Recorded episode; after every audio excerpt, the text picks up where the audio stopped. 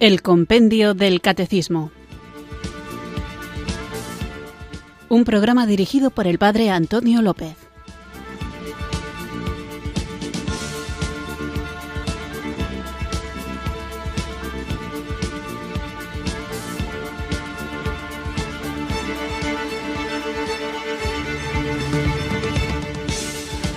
Muy buenas tardes, queridos oyentes de Radio María. Recibido un cariñoso saludo desde Irurzun, en Navarra, quienes sintonizáis una tarde más esta emisora de la Virgen, esta radio que cambia vidas, para escuchar el programa del Compendio del Catecismo. Espero que estéis teniendo muy buena tarde, así que vamos a mejorarla todavía más con esta hora, esta casi hora de conocimiento, profundización, meditación, reflexión en la doctrina de nuestra Iglesia Católica. Esta doctrina que nos salva porque nos acerca a Jesucristo y nos muestra la verdad de lo que Él ha querido revelarnos. Vivimos en un mundo en el que con tanta diferencia de doctrinas resulta fácil despistarse y dejarnos arrastrar por ideas que poco o nada tienen que ver con el Evangelio de Jesús. Por eso es tan importante que conozcamos lo que la Iglesia enseña, porque lo que la Iglesia enseña es lo que Jesús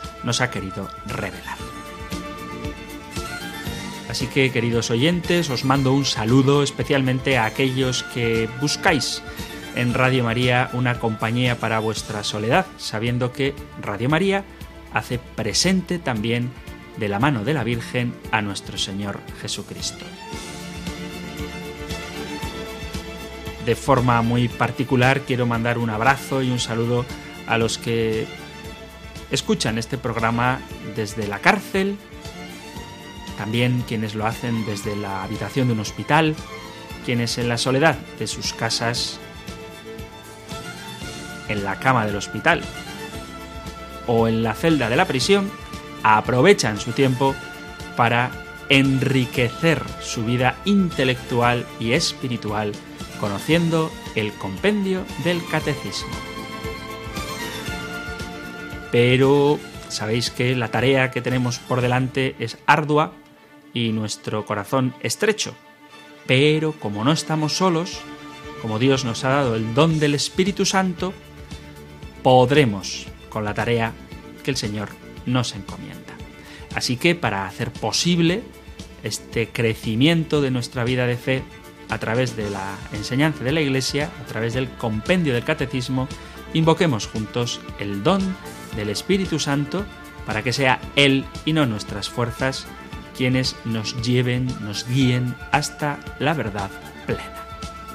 Así que en actitud de oración, invoquemos juntos el don de Dios.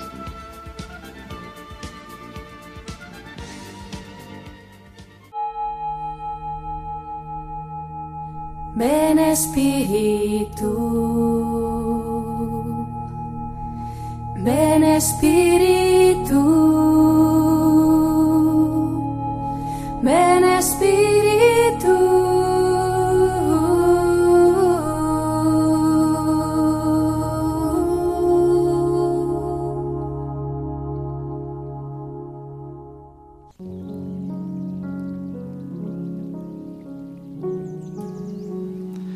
Señor, te damos gracias porque nos reúnes una vez más en tu presencia. Tú nos pones frente a tu palabra y a la enseñanza de tu iglesia. Ayúdanos a acercarnos a ella con reverencia, con atención, con humildad. Envíanos tu espíritu para que podamos acogerla con verdad, con sencillez, para que ella transforme nuestra vida que tu palabra penetre en nosotros como espada de dos filos, que nuestro corazón esté abierto como el de María, Madre tuya y Madre nuestra, a la enseñanza de la Iglesia, figura de la Virgen.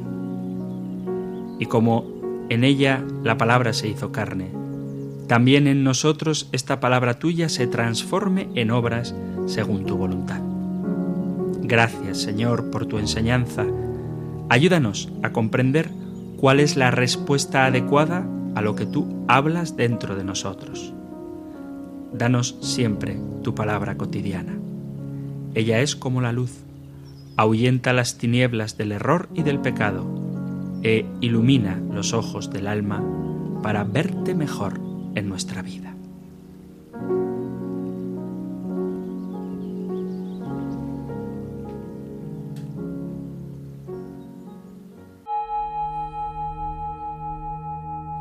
Ven Espíritu, ven Espíritu,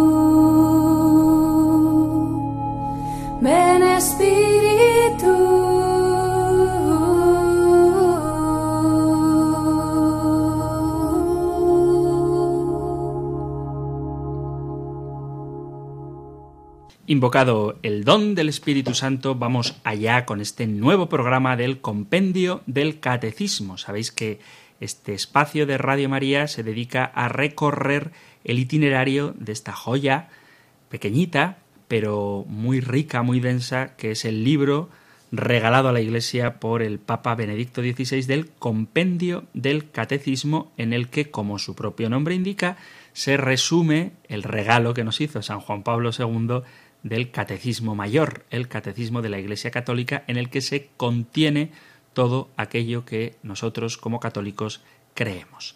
Así que continuamos ahora con este itinerario, con este proceso, con este viaje apasionante a través de la enseñanza de la Iglesia Católica para que conozcamos, como dice San Lucas al inicio de su Evangelio, la solidez de las enseñanzas que hemos recibido. Y es tan importante conocer esto, sobre todo, como decía antes, en un mundo que busca la verdad donde la verdad no se encuentra, que nosotros tenemos más responsabilidad todavía que nuestros antepasados de saber estar a la altura de las necesidades y de las inquietudes de la gente que vive en el mundo en el que también nosotros vivimos, donde el Señor nos ha puesto. No hace falta que nos saquemos todos un doctorado en teología, pero para acceder a la verdad de nuestra fe tampoco hace falta matricularse en la universidad, aunque si alguno quiere hacerlo, pues seguro que aprende muchísimo.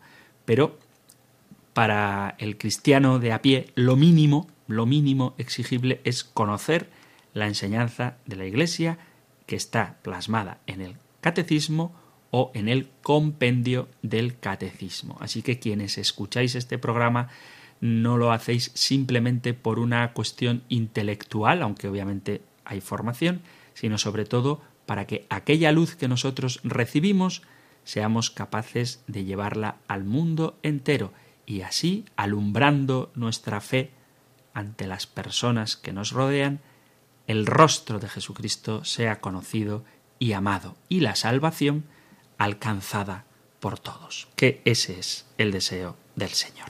Así que vamos a continuar con el compendio del catecismo y veíamos en nuestro programa anterior el punto número 18 que respondía a la pregunta ¿por qué decimos que la Sagrada Escritura enseña la verdad? Y la respuesta que da el compendio, nosotros en el programa la resumíamos o nos centrábamos en dos aspectos de esta respuesta. Por un lado, decía el catecismo que la Sagrada Escritura enseña la verdad y hablábamos de qué tipo de verdad es la que nos enseña la Sagrada Escritura, no una verdad meramente científica o con el deseo de saciar, decíamos, nuestra curiosidad intelectual, sino que las verdades que nos enseña la Sagrada Escritura son aquellas verdades necesarias para nuestra salvación. Es decir, que en la palabra de Dios encontramos plenamente y sin error todo aquello que necesitamos para nuestra salvación. Y en esta clave es que hay que leer la Sagrada Escritura, no pretendiendo encontrar en ella la respuesta a todas las preguntas sobre el universo. Hay teorías bastante pintorescas que dicen que en la Biblia está absolutamente todo. Bueno, pues no es verdad. En la Biblia está algo más importante que todo, y es que está todo lo necesario para nuestra salvación. No queremos saciar nuestra curiosidad aunque sea legítima y buena, de conocer cómo funcionan los astros, sino cómo se va al cielo. Una famosa frase muy bonita, juego de palabras precioso, pero que es muy real, que dice esto, ¿no?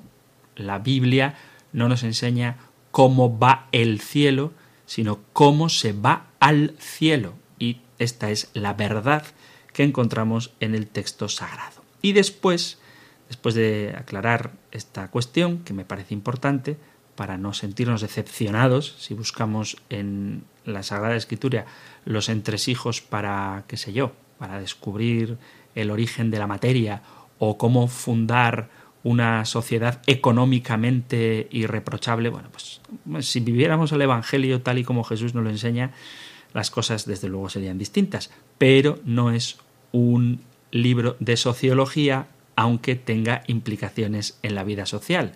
Como decía, no es un libro de historia, aunque tenga datos históricos o los hechos que narre sean históricos. Eh, hay que leer la Biblia como lo que es un libro religioso en el que Dios se revela y nos revela qué necesitamos para alcanzar la salvación. Y a este propósito, precisamente, hablábamos de que era la inspiración divina, que la inspiración la distinguíamos de lo que es el dictado, no significa inspiración, no significa que el autor sagrado, a quien llamamos agiógrafo, haya copiado lo que Dios le ha dicho al oído. No se trata de eso, sino que Dios inspira, de esto también mencionábamos algo, la importancia de la apertura al Espíritu Santo, la escucha al Espíritu Santo.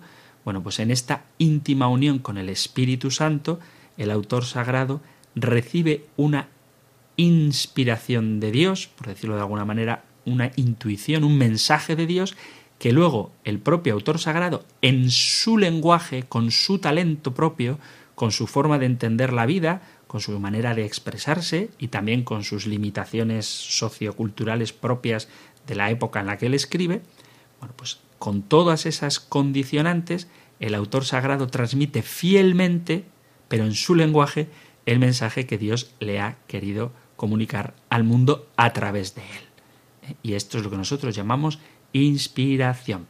El Espíritu inspira al autor sagrado, quien con su propia personalidad plasma en el texto, en el libro, en la Biblia, en el libro que haya escrito, pues Isaías, Jeremías, Moisés, Lucas, Mateo, Marcos, Santiago, Judas, todos los textos del Evangelio o del Antiguo Testamento, los escribe el autor sagrado con su propio genio, con su propia personalidad, inspirado por Dios, pero no manipulado por Dios, porque Dios nunca anula la naturaleza humana.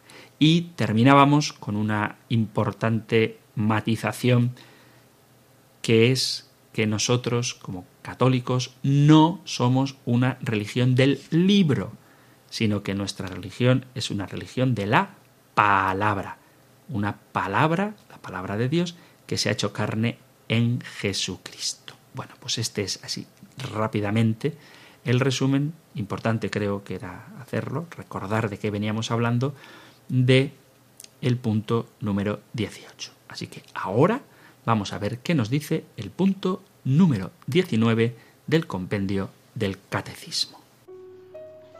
Número 19. ¿Cómo se debe leer la Sagrada Escritura? La Sagrada Escritura debe ser leída e interpretada con la ayuda del Espíritu Santo y bajo la guía del Magisterio de la Iglesia según tres criterios. 1. Atención al contenido y a la unidad de toda la escritura. 2. Lectura de la escritura en la tradición viva de la Iglesia. Y 3. Respeto a la analogía de la fe, es decir, de la cohesión entre las verdades de la fe.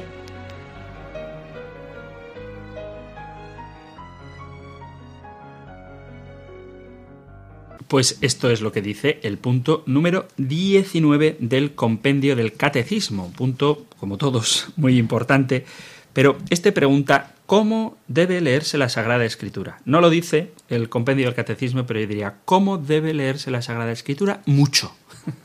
hay que leerla mucho, y hay que leerla mucho todos los días, y hay que leerla mucho todos los días y bien.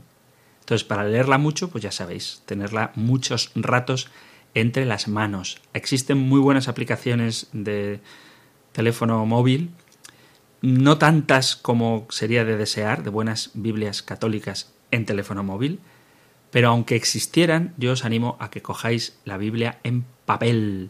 Y esto es un consejo que suelo dar cuando tengo ocasión, y ahora la tengo, llevad la Biblia debajo del brazo. Bueno, esto no es un consejo mío, esto es un consejo que da el Papa Francisco. En varias ocasiones ha pedido que se lleve un pequeño evangelio. Y yo os aconsejo, existen ediciones muy bonitas, incluso monas de llevar, no sé cómo decir, o sea, que son graciosas de ver, son bonitas para tenerlas encima, de Biblias pequeñitas, o Evangelios sobre todo, textos solo del Evangelio o el Nuevo Testamento, pero mi consejo es llevar una Biblia encima. Llevad una Biblia encima y leedla cuando estáis esperando el turno en el dentista, cuando vais en el metro, cuando estáis en el autobús, cuando tenéis que hacer tiempo en la cola del supermercado, ahora que hay que mantener distancias, etcétera, llevad una Biblia. Es que la tengo en el móvil, sí, pero cuando te vean, te van a ver mirando el móvil y no saben si estás mirando el Instagram, el Facebook o vídeos graciosos de gatos en YouTube o si estás leyendo la Biblia. Sin embargo, si tienes una Biblia, vas a dar un testimonio cristiano, católico, para que se vea que la fuente de la que nosotros bebemos para conocer la voluntad de Dios es la palabra de Dios. La palabra de Dios escrita y también la palabra de Dios no escrita, que es la tradición, pero de eso ya hemos hablado. Ahora hablamos de la palabra de Dios escrita, la Sagrada Escritura. Así que si me aceptáis un consejo, llevad Biblia encima. Id a misa con la Biblia. En la misa se lee la Biblia. Las lecturas son de la Biblia, son cuatro lecturas bíblicas. Primera lectura, Salmo responsorial, segunda lectura y Evangelio. Y aparte, la liturgia está llena de citas bíblicas. Pero cuando tú te quedes luego a rezar un rato después de misa, o si vas un poquito antes para prepararte para la Santa Misa, lleva la Biblia. A veces mucha gente dice es que no sé rezar, no sé qué hacer, no sé qué decirle al Señor. Pues deja que sea el Señor el que te hable a ti. Y una forma en la que el Señor te va a hablar de manera clara, y sabes que eso es palabra de Dios, es precisamente a través de la Sagrada Escritura. Así que, ¿cómo hay que leer la Biblia? Mucho. Por eso, llévala encima. ¿Y cómo hay que leerla? Bien. Y aquí es donde el catecismo nos da la respuesta.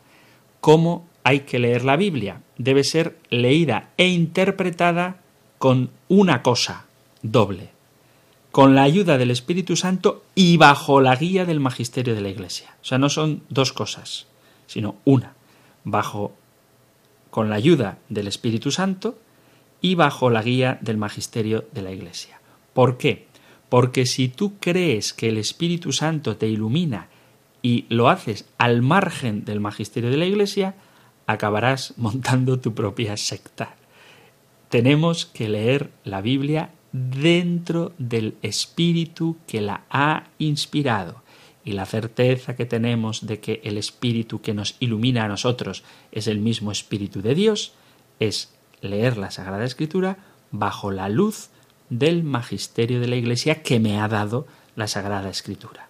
Porque si yo uso lo que el magisterio me ha dado para alejarme del magisterio, obviamente estoy traicionando al Espíritu Santo, que es quien ha inspirado al magisterio, que es quien ha determinado cuáles textos son canónicos y cuáles no. Y luego el, compendio del catecismo nos da tres criterios muy concretos. Primero, atención al contenido y a la unidad de toda la escritura. Esto es muy importante. Hay muchísimas personas que llenan sus redes sociales, vuelvo a hablar de ellas, de frases aludiendo a lo bueno que es Dios, a lo mucho que Dios ayuda, y todo esto es verdad.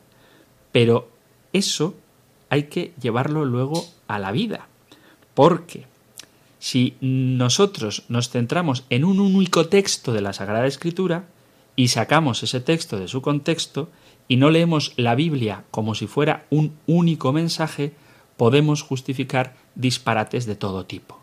Os pongo un ejemplo muy tonto, pero muy real. Dice San Pablo, el que ama cumple la ley entera. Podemos leer en Romanos capítulo 13 mm, versículos del 8 al 10 dice así, San Pablo, carta a los Romanos capítulo 13 versículo 8. A nadie debáis nada más que el amor mutuo, porque el que ama ha cumplido el resto de la ley. Y en la carta a los Gálatas capítulo 5 versículo 14 dice así San Pablo.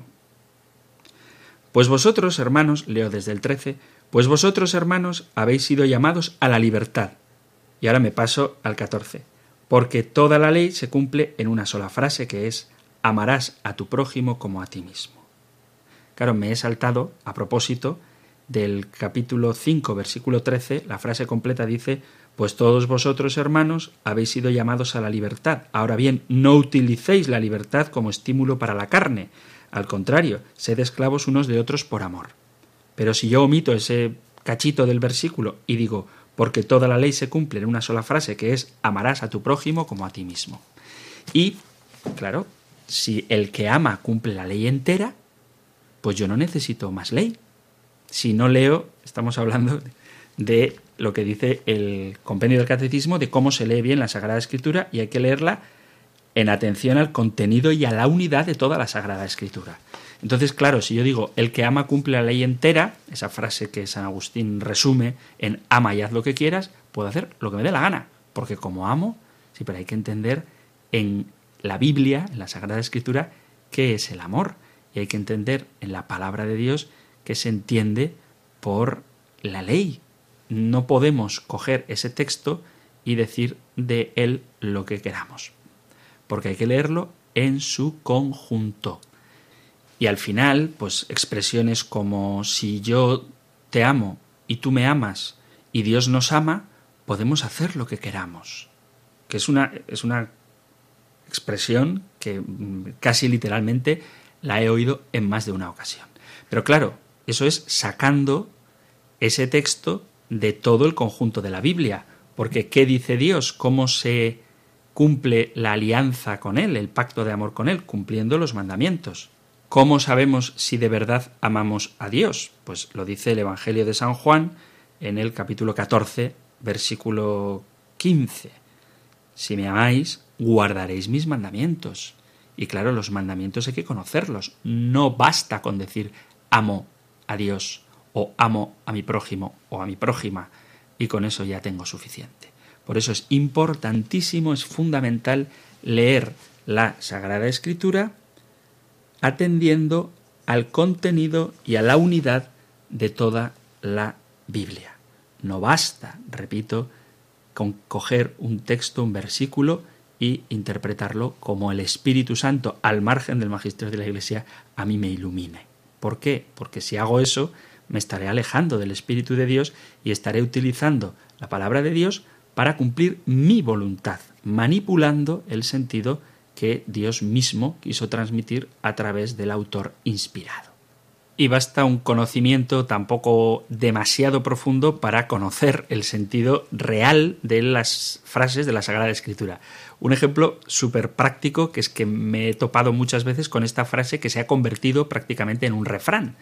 Cuando alguien peca, pues de debilidad, sobre todo con temas referentes a la carne, temas sexuales o de gula o de alcohol o de pereza, sobre todo en estas cosas, se suele usar mucho esta expresión. Es que la carne es débil. Entonces, claro, yo peco porque la carne es débil. Y lo dice la Biblia, la carne es débil. Bueno, la Biblia literalmente termina una frase con esa expresión de la carne es débil. Lo podéis encontrar en el Evangelio de San Marcos, en el capítulo 14, en el versículo 38. Y hay que leer el contexto para no sacar las cosas interpretándolas como nos da la gana. La frase literalmente dice, versículo 38 del capítulo 14 del Evangelio de San Marcos, velad y orad para no caer en la tentación. El espíritu está pronto, pero la carne es débil. Es decir, esa frase no es una excusa para pecar, sino que es una invitación a velad y orad para no caer en la tentación. Así que cuando alguien os diga, o vosotros mismos os pongáis de excusa para quedaros en la cama hasta más tarde de la hora que os habéis propuesto, es que la carne es débil, o cuando queráis comer más de lo que la salud prudentemente pide, digáis es que la carne es débil, pregúntate, ¿no será que no conozco lo que dice el Evangelio? Porque el Evangelio no te excusa para que caigas en la debilidad de la carne, sino que la frase es velad y orad para no caer en la tentación. Así que esto significa leer la Sagrada Escritura en su conjunto. Os he puesto ejemplos muy tontorrones, pero creo que son los más cercanos a nosotros. Pero cuando esto se lleva al extremo, imaginaos la cantidad de burradas que se pueden hacer justificando cosas que van directamente en contra de la palabra de Dios e incluso del sentido común. Por eso hay que leer la Biblia no como textos independientes, sino atendiendo al conjunto de lo que la revelación nos quiere enseñar. Pues entonces, el primer criterio que nos da la Iglesia, el compendio del catecismo, sobre cómo interpretar bien el texto sagrado es la atención al contenido y a la unidad de toda la escritura. Saber qué dice realmente el texto bíblico y después entenderlo dentro del conjunto de lo que la palabra de Dios expresa. Esto es también importante, sobre todo la primera parte que digo de entender lo que el texto dice, porque hay cosas que decimos que la Biblia dice, pero no dice. Y hay cosas que la Biblia dice y parece que nos resulta chocante aceptar. Pero hay que acoger la palabra de Dios tal y como ella es. Mm, voy a citar algunos pasajes bíblicos que me parecen duros, pero que están en la palabra de Dios. Y es que en el Evangelio, en el Evangelio, no hablo del Antiguo Testamento, en el Evangelio aparecen expresiones que hoy por hoy, para mucha gente, con una sensibilidad religiosa muy descafeinada, muy light, les parecerían contradictorias. Pero ¿cómo va a ser contradictorio el Evangelio con Jesús cuando el Evangelio lo que hace es revelarnos a Jesús? Cuando queremos un acercamiento a Jesús sin Evangelio o extrayendo de él aquellas cosas que nos parecen chocantes, en el fondo estamos mutilando al propio Cristo que se nos revela. Por ejemplo, en el inicio de la predicación de Jesús, de su ministerio público, en el Evangelio de San Mateo, las palabras del Señor son muy fuertes, porque la primera expresión de buena noticia, de buena noticia que se oye en el Evangelio, no es amor, amor, amor, sino que la primera expresión es arrepentíos, arrepentíos, arrepentíos, convertíos. El mensaje radical del arrepentimiento fue la razón por la que Jesús dijo que había venido a traer espada y no paz a la tierra a fin de que muchas familias quedasen divididas por su causa. Y expresiones durísimas como la de si no me amas más que a tus seres queridos, no puedes ser discípulo mío. En el Evangelio de San Mateo, en el capítulo 10, versículo 36, tenemos esta expresión que acabo de mencionar, que ahora leo literalmente, y, no son cómodas estas palabras. No penséis, Mateo 10, versículo 34. No penséis que he venido a la tierra a sembrar paz. No he venido a sembrar paz, sino espada. He venido a enemistar al hombre con su padre, a la hija con su madre, a la nuera con su suegra. Los enemigos de cada uno serán los de su propia casa. Y sigue Jesús. Atención, ¿eh? El que quiere a su padre o a su madre más que a mí no es digno de mí. El que quiere a su hijo o a su hija más que a mí no es digno de mí. Y el que no carga con su cruz y me sigue no es digno de mí. El que encuentre su vida la perderá. El que la pierda, por mí la encontrará. Evangelio de San Mateo, capítulo 10, versículo 34. Y en el Evangelio de San Mateo, por ejemplo, en el capítulo 7, en el versículo 21, hemos leído este texto algún día antes, pero bueno, es normal repetirnos, dice el Señor, palabras duras, no todo el que me dice Señor, Señor entrará en el reino de los cielos, sino el que hace la voluntad de mi Padre que está en los cielos. Aquel día muchos dirán, Señor, Señor, no hemos profetizado en tu nombre y en tu nombre hemos echado demonios y no hemos hecho en tu nombre muchos milagros, entonces yo les declararé, nunca os he conocido, alejaos de mí, los que obráis la iniquidad. Alguno dirá, no, pero es que ese es Mateo que estaba de mal humor ese día. Bueno, pues vamos al Evangelio de Lucas, el evangelista de la misericordia, que sin duda lo es, lo mismo que Mateo, porque el Evangelio es una invitación a conocer la misericordia de Dios, pero una llamada urgente también a la conversión, Leo el Evangelio de Lucas, capítulo 13, versículo desde el 23. Uno le preguntó, Señor, ¿son pocos los que se salvan? Él les dijo, Esforzaos por entrar por la puerta estrecha, porque os digo que muchos intentarán entrar y no podrán. Cuando el amo de la casa se levante y cierre la puerta, os quedaréis fuera y llamaréis a la puerta diciendo Señor, ábrenos. Pero él nos dirá No sé quiénes sois. Entonces comenzaréis a decir Hemos comido y bebido contigo y tú has enseñado en nuestras plazas. Pero él os dirá No sé de dónde sois. Alejaos de mí, todos los que obráis la iniquidad. Allí será el llanto y el rechinar de dientes, cuando veáis a Abraham, a Isaac y a Jacob y a todos los profetas en el reino de Dios, pero vosotros os veáis arrojados fuera. Estoy leyendo, digo por si alguno se ha conectado ahora, si alguno ha sintonizado ahora el compendio del Catecismo en Radio María, estoy leyendo algunos textos de la Sagrada Escritura que son un poco duros para que entendamos que hay que leer la palabra de Dios atendiendo al conjunto de la Escritura. Y existen dos peligros. Uno, centrarnos solo en un tipo de textos digamos, duros, como estos que estoy citando ahora, y otro mucho más común en nuestra delicada cultura religiosa de hoy, ¿eh? donde nadie se tiene que sentir aludido, ni ofendido, ni incomodado, que es este peligro más real, de omitir, por eso los estoy leyendo yo, algunos pasajes que ciertamente están en el Evangelio, que son duros, pero que no podemos obviar, no podemos omitir. Por ejemplo, cuando leemos el Evangelio de San Mateo, la predicación de Jesús acerca del juicio final, es evidente que Él, el Señor, no puede quitarse de medio de la mente, cuando Él predica, no deja de pensar en la posibilidad de la condenación venidera. Jesús advertía a sus seguidores que era posible eso. Podéis leerlo en el Evangelio de San Mateo, en el capítulo 25, donde está la preciosa expresión de venid a mí, benditos de mi Padre, porque tuve hambre, me disteis de comer, tuve sed, me disteis de beber, desnudo me vestisteis, enfermo y preso me visitasteis, pero en ese mismo pasaje, unos versículos después, cambia totalmente el tono y dice, apartaos de mí, malditos de mi padre, por no hablar, por ejemplo, del Sermón de la Montaña, preciosísimo, pero claro, imaginad lo que dice el Señor. Habéis oído que se dijo a los antiguos no matarás y el que mate será reo de juicio, pero yo os digo que todo el que se deje llevar de la cólera contra su hermano será procesado, y si uno llama a su hermano imbécil, tendrá que comparecer ante el Sanedrín, y si lo llama necio, merece la condena de la gehenna del fuego. Son palabras muy duras.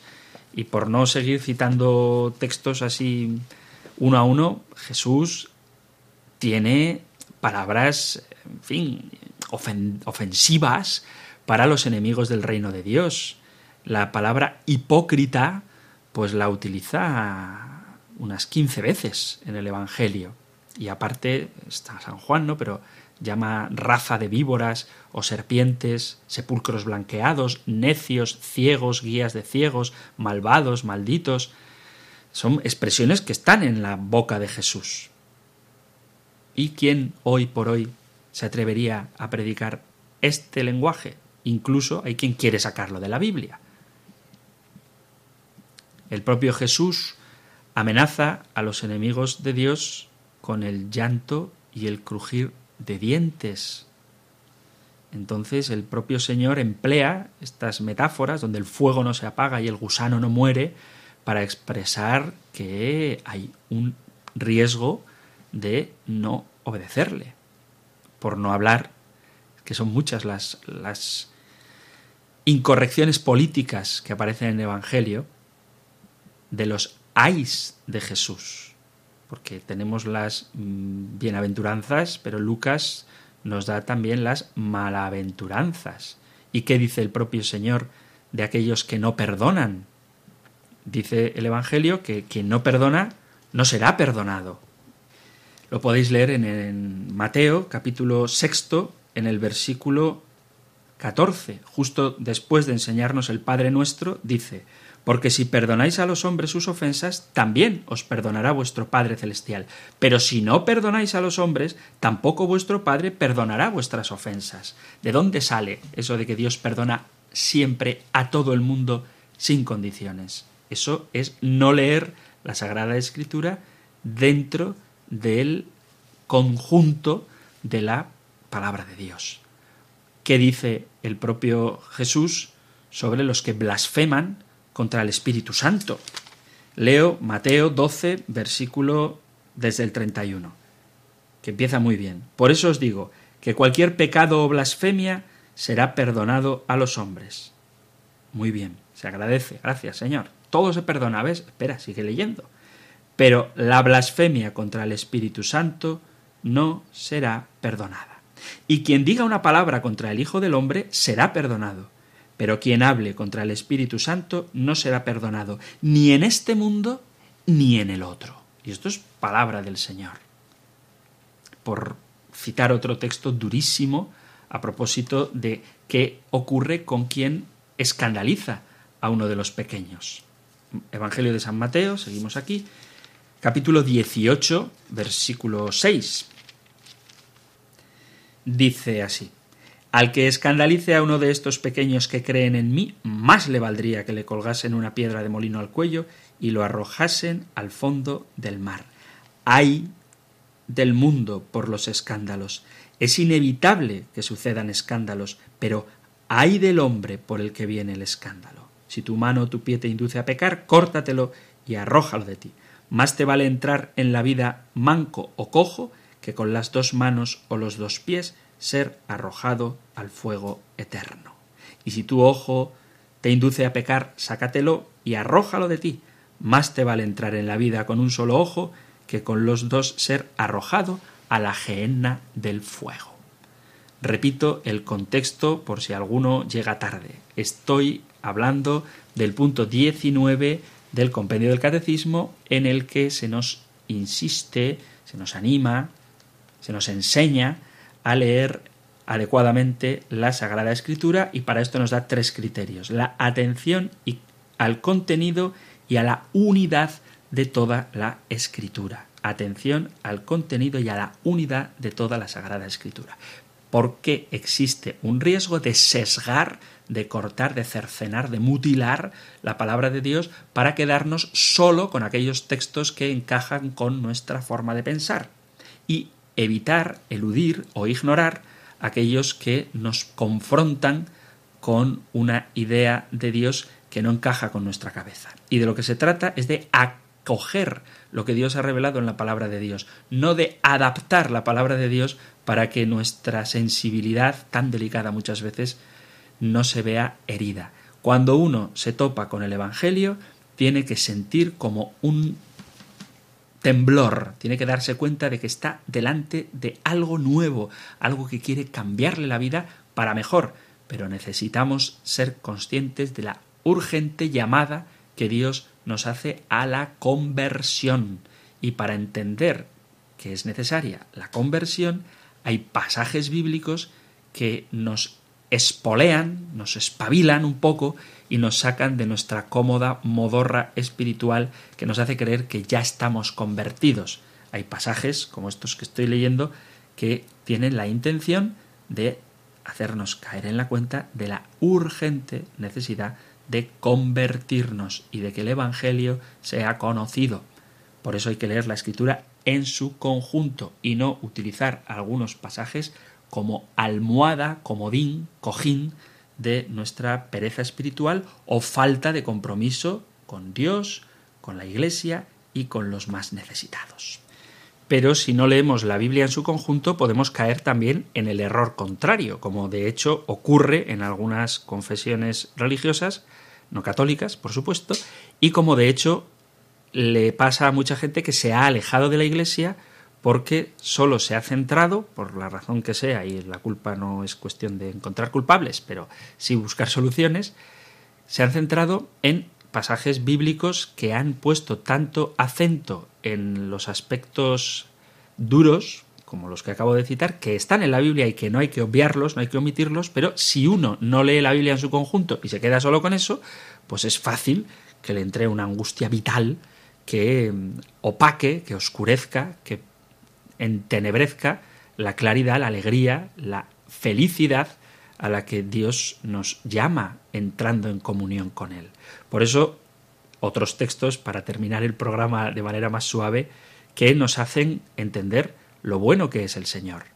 Por ejemplo, en el capítulo 34 del libro del Éxodo, podemos leer en el versículo 6, Éxodo 34, 6. Leo desde el versículo 5, el Señor bajó en la nube y se quedó con él allí, y Moisés pronunció el nombre del Señor. El Señor pasó ante él proclamando, Señor, Señor, Dios compasivo y misericordioso, lento a la ira y rico en clemencia y lealtad, que mantiene la clemencia hasta la milésima generación, que perdona la culpa, el delito y el pecado. Esto está también en la palabra de Dios, y hay que leerla toda en su conjunto. En el capítulo 7 del Deuteronomio leemos pasajes también muy consoladores. En el versículo 9 dice, Reconoce pues, Deuteronomio 7, 9, Reconoce pues que el Señor tu Dios es Dios. Él es el Dios fiel que mantiene su alianza y su favor con los que lo aman y observan sus preceptos por mil generaciones. Pero castiga en su propia persona a quien lo odia acabando con él. Este es un texto pues que nos ubica en la realidad de lo que el Señor es y el modo en el que Él ama. El Salmo 25 dice así, Las sendas del Señor son misericordia y lealtad para los que guardan su alianza y sus mandatos.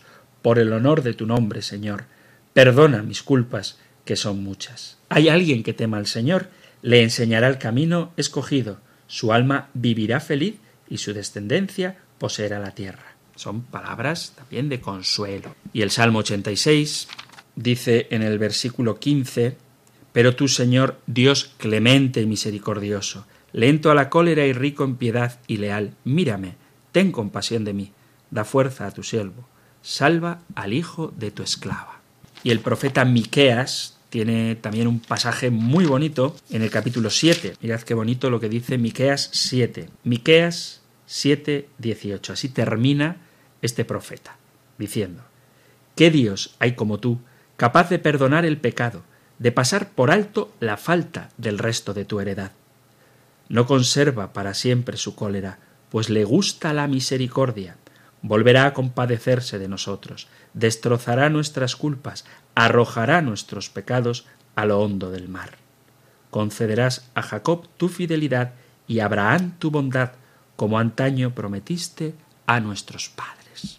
Y en el Evangelio de San Juan, en el capítulo 3, en el versículo 16, este texto precioso y consolador, porque de tal manera amó Dios al mundo, que ha entregado a su Hijo único, para que todo aquel que cree en él no se pierda, sino que tenga vida eterna. Juan 13, 16.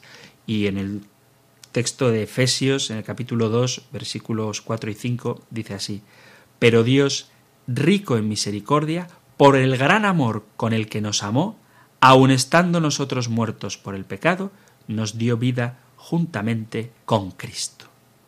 O en el pasaje de San Marcos, donde Jesús ve una gran multitud y tuvo compasión de ellos porque andaban como ovejas sin pastor y comenzó a enseñarles. Marcos 6, 34. Y de hecho el propio Señor nos invita, a través de su palabra, a la misericordia. En la carta a los Efesios podemos leer Apartad de vosotros toda amargura, enojo, ira, griterío y maledicencia y toda maldad. Antes bien, sed benignos unos con los otros, misericordiosos, perdonándoos unos a otros, como Dios también os perdonó a vosotros en Cristo. Esto está en la carta a los Efesios en el capítulo 4, versículos del 31 en adelante. Termino con un texto de la carta a los Hebreos en el cual dice Hebreos 2, 17, 18. Dice así, Por eso tenía que parecerse en todo a sus hermanos, para ser sumo sacerdote misericordioso y fiel, en lo que a Dios se refiere y expiar los pecados del pueblo, pues por el hecho de haber padecido sufriendo la tentación puede auxiliar a los que son tentados. Ciertamente el Evangelio es un retrato de la misericordia de Dios. Ciertamente la palabra de Dios hecha carne es fruto de un amor incondicional, eterno e ilimitado para todos, pero para todos los que quieran acogerlo. Por eso, una lectura que subraye solamente unos aspectos, obviando los otros, puede hacernos vivir una vida cristiana sin necesidad de conversión, que es lo que más abunda en nuestros días, pero también es verdad que una predicación de la Sagrada Palabra sin hablar de la misericordia de Dios puede generar una angustia y un sentimiento de zozobra que desde luego no es lo que Dios quiere porque el mandato es estar siempre alegres. Por eso, para tener una adecuada interpretación de la Sagrada Escritura, esta ha de leerse en su conjunto y no eligiendo los textos que nos gustan y rechazando los que no nos gustan, o bien eligiendo los textos que nosotros queremos simplemente para arrastrar a la gente hacia un modo de pensar y evitar los demás que acercan a Dios. ¿eh? Por eso hay que buscar interpretar la Biblia en su conjunto que este es uno de los criterios que nos da el punto 19 del compendio del catecismo para tener una adecuada interpretación de la Sagrada Escritura. Así que para no agobiarnos con una visión sesgada del Evangelio, ni caer en la presunción por una visión sesgada del Evangelio, conozcámoslo fieles al magisterio, iluminados por el Espíritu Santo y leído en su conjunto. Porque si leemos bien el Evangelio, estaremos acercándonos al corazón mismo de Jesucristo.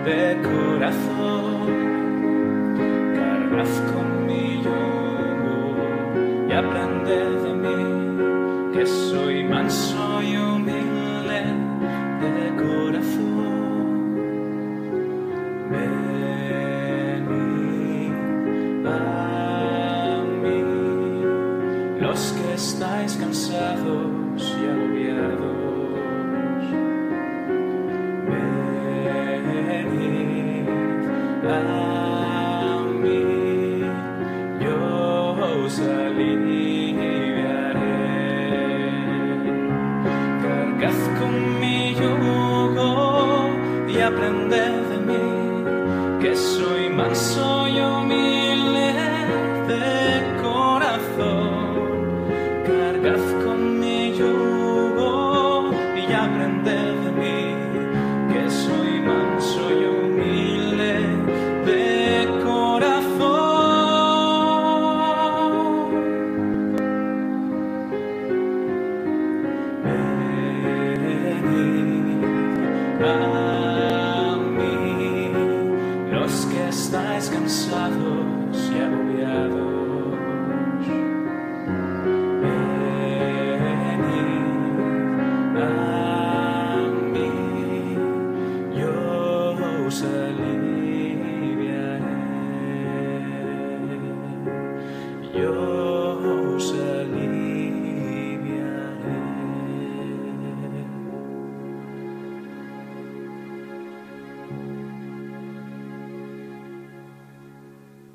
Este texto del Evangelio de San Mateo, en el capítulo 11, versículo 28, creo que es una condensación, es un resumen perfecto de cómo tenemos que acercarnos al Señor sin miedo, sin temor, ya sean nuestros pecados negros, sucios, hediondos, el Señor con su claridad y con su aroma es capaz de convertir todas nuestras oscuridades en luz, pero tenemos que acercarnos a Él. Por eso toda la Sagrada Escritura, lo veremos cuando veamos la relación entre el Antiguo y el Nuevo Testamento, hay que leerla a la luz de Jesucristo. Y todo lo que Dios nos ha dicho ha sido a través de su Hijo Jesús. Pero, vuelvo a insistir una vez más, no podemos tener una visión parcial de este Cristo. No podemos hacer de Él un peluchito que nos consiente todo, porque precisamente aquello que nos aleja de Él nos hace daño. Para ser lo que Dios quiere que seamos, debemos dejarnos invadir por su Espíritu para hacer que nuestro corazón sea cada vez más semejante al corazón de Cristo. Y para conocer lo que hay en el corazón de Cristo, tenemos que conocer, por supuesto, la Sagrada Escritura, la palabra de Dios. Por eso vuelvo a hacer un llamamiento, queridos oyentes de este espacio, del compendio del catecismo a que seáis asiduos portadores y frecuentes lectores de la palabra de Dios, que siempre esté este texto divino, este regalo de la revelación del Señor, no solamente en nuestros corazones, sino también delante de nuestros ojos, porque si lo leemos mucho, al final nuestro corazón latirá al ritmo de la palabra revelada. Así que mis queridos amigos, mis queridos oyentes, llegamos ya hoy al final de nuestro programa. Os recuerdo que aunque no tengamos las llamadas, porque se nos ha hecho tarde, siempre podéis poneros en contacto con el programa a cualquier hora a través del correo electrónico compendio arroba donde podéis dejar vuestros comentarios, sugerencias, preguntas, correcciones, puntualizaciones, también vuestros testimonios que se valoran mucho. Así que compendio arroba. Os doy, como cada día, la bendición que encontramos también en la Sagrada Escritura, en el libro de los números, en el capítulo sexto versículo 24. Esta es la bendición que Moisés le dio a Aarón para que éste a su vez bendijera a los hijos de Israel. El Señor te bendiga y te proteja, ilumine su rostro sobre ti y te conceda su favor. El Señor te muestre su rostro y te conceda la paz. Muchas gracias, queridos amigos, por estar ahí. Gracias por escuchar el programa del Compendio del Catecismo. Y si queréis, volvemos a encontrarnos aquí en Radio María en un nuevo programa del Compendio del Catecismo. Muchísimas gracias de nuevo, un abrazo y hasta la próxima.